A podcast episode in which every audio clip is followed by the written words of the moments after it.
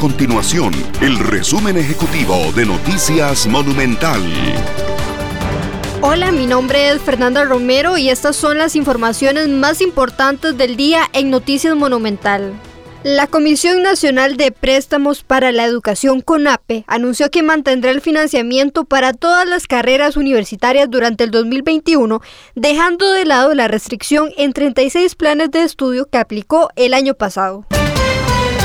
El Partido Acción Ciudadana realizará este sábado 21 de noviembre su Asamblea Nacional de forma virtual a la una de la tarde para abordar dos temas. Uno, el Congreso ideológico y dos, la aprobación de un reglamento para sancionar la violencia contra las mujeres en política. Estas y otras informaciones usted las puede encontrar en nuestro sitio web www.monumental.co.cr. Nuestro compromiso es mantener a Costa Rica informada. Esto fue el resumen ejecutivo de Noticias Monumental.